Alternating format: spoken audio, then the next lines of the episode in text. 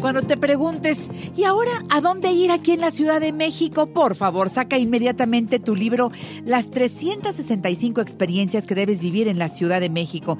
Este libro de Juan Luis R. Pons, que es nuestro compañero de viaje. Este libro, bueno, consentidazo de todo el público de la mujer actual. Y Juan Luis, ¿cómo estás? Buenos días. Hola Janet, ¿cómo estás? Bien y de buenas, amigo mío.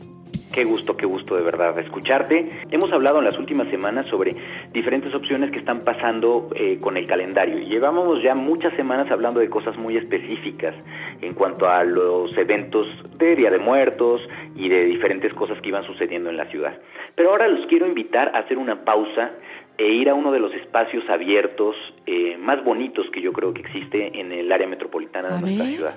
Porque ya sea para andar en bici en uno de sus circuitos o hacer un día de campo o perderse entre sus ermitas, hay pocas cosas como el exconvento del desierto de los leones. Ay, qué bueno. Oye, ¿cómo estará la seguridad por ahí? Hace muchos años que no voy.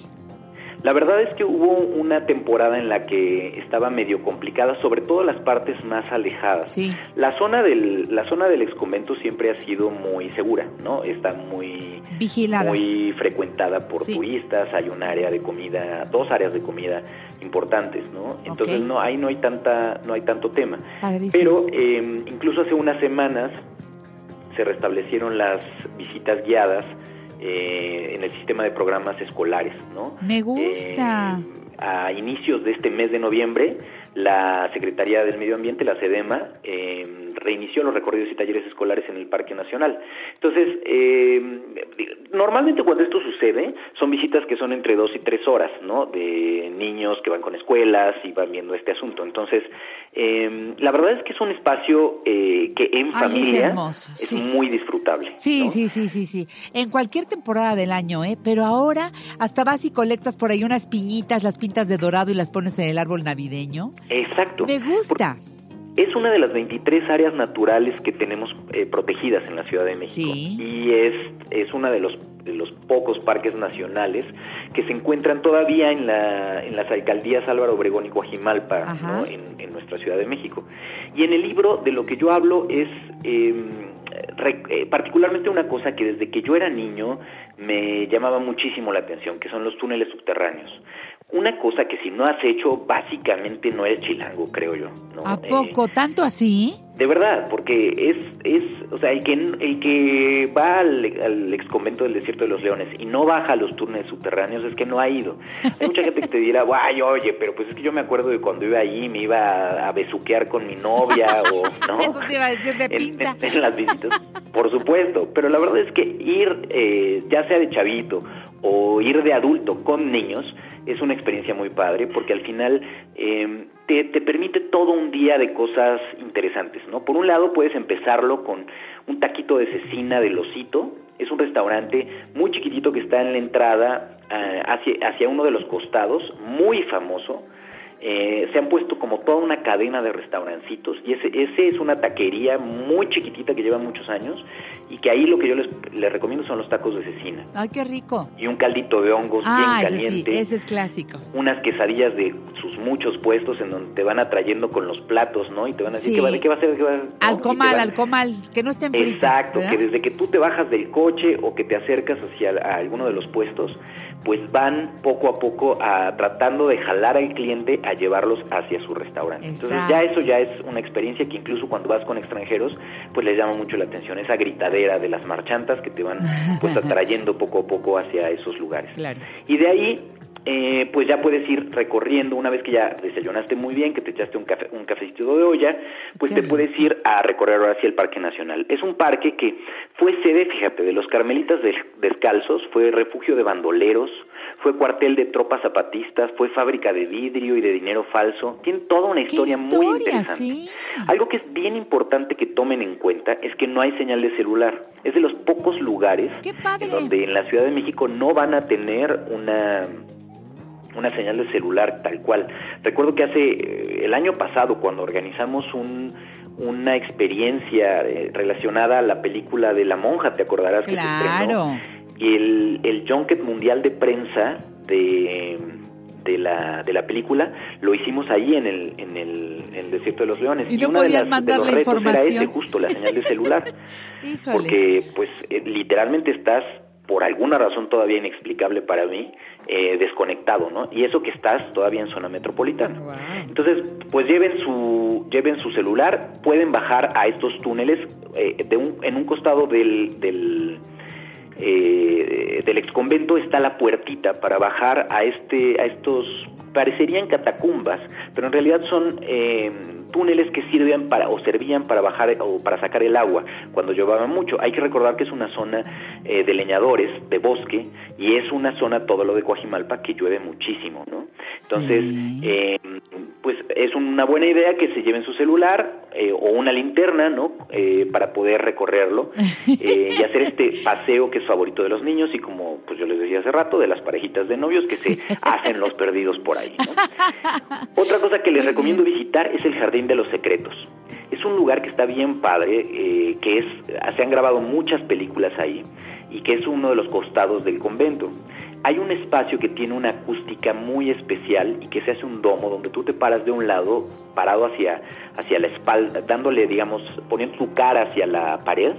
Y la construcción del domo permite que hablando muy bajito, la persona que está desde el otro lado o al lado opuesto de la habitación te escuche con total claridad. Qué padre, es una experiencia padre. Son de esos fenómenos de la arquitectura que vale la pena que también visiten y que experimenten, que son muy memorables cuando los haces con las personas que tú quieres, con tu familia. Y ya también les recomiendo que estén pendientes y que pregunten cuando vayan por allá sobre los... Eh, los recorridos de leyendas nocturnas. Esos no los hacen todo el año.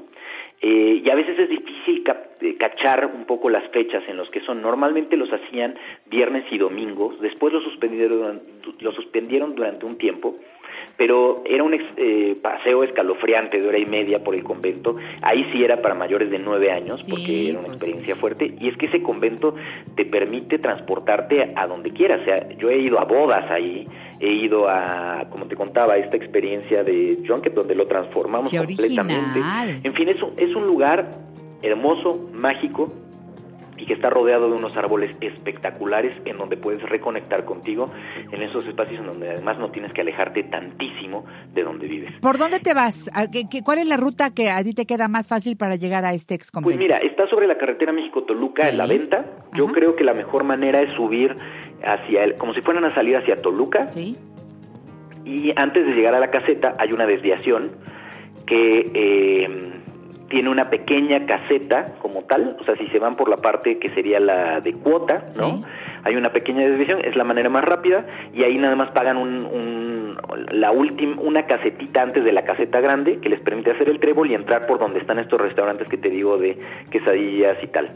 La otra es que lleguen por la parte de la libre, donde no pagan absolutamente nada y donde nada más toman un retorno para poder entrar a la parte del convento. Eh, o la otra es que suban por Desierto de los Leones y están al sur de la ciudad y, se curvas, todo curvas, ese curvas. Este camino sí es de curvas, curvas, curvas, curvas. Y tiene unas casas espectaculares, eh, a uno y a otro costado. Entonces son las dos alternativas, si quieren llegar por el sur o quieren llegar por el área de Toluca, pero eh, pues vale mucho la pena que se den una vuelta y lo que sí estén muy pendientes para los horarios. Sí, la salida debe Hasta donde yo me quedé son de hasta las 5 de la tarde. Entonces es importante que se aseguren de que eh, pues estén fuera del parque en los horarios de las, de las casetas, que cuando ingresen pregunten a qué hora cierra el parque como tal para que salgan con tiempo ya para los eventos especiales, los recorridos guiados, las leyendas nocturnas, pues obviamente hay, un, hay una opción de quedarse un poco más, pero eso ya son cosas especiales. Bueno, pues eh, váyanse bien abrigaditos, porque sí, este es, es, una zona de bosque y naturalmente hace más frío, pero eso se antoja, pero mucho más de lo que ustedes se imaginan cuando se lo proponen a la familia, les va a encantar. Otra opción que yo les daría en este tiempo es ir al, al bosque de los árboles navideños, eh, porque ya, si no van este fin de semana, pues ya cuando van a ir a cortar el, el árbol, ¿no crees? sí, vale la pena para que les dure. Yo ya, puse, yo ya puse todas las decoraciones navideñas. Yo también. El fin de semana pasado lo hicimos, pero ir por acá, eh, donde está Meca, ahí está el bosque de los, de los árboles, que además eh, no, no, no sientes feo de que cortas un árbol, porque tienen todo un sistema de que por cada árbol que se corta, bueno, crecen muchísimos más. Es muy bonito el paseo y es una opción que les quiero dar. Sí. A la hora de que lo vayan a descargar, por favor no lo dejen botado por las calles. Es un tema que, que cada año en enero es una pesadilla porque la gente de pronto cree que puede irlo a, a votar a donde cae o, o, nada más lo saca de su casa y ya. La recomendación es chequen los centros de acopio que el gobierno claro, para que se vuelva composta. Exacto, y, hagamos la labor, así como lo fuimos a recoger, pues también lo vayamos a regresar si es que ustedes deciden cortar un árbol natural. El, el paseo es de lujo, a mí me encanta y comer conejo por ahí es algo delicioso, te vas temprano, regresas a buena hora y lo pasas muy bien, se me antoja que podría ser una, una buena recomendación. Bueno, ¿cómo nos acercamos a Juan Luis R. y las 365 experiencias que debes vivir en la Ciudad de México? Por favor, conectemos en arroba Juan Luis R. Pons, tanto en Instagram como en Twitter, me encuentran en Juan Luis R. Oficial en Facebook. Eh, y también pueden seguir todas las redes del libro que son arroba 365 experiencias o en la página 365experiencias.com. Si de pronto tienen complicación para encontrar eh, dónde conseguir el libro, en la biografía de mis redes, ahí está el link para que ustedes puedan comprarlo y les llegue a su casa. Me encanta. Gracias Juan Luis R. Hasta la próxima semana. Un abrazo grande, Janet.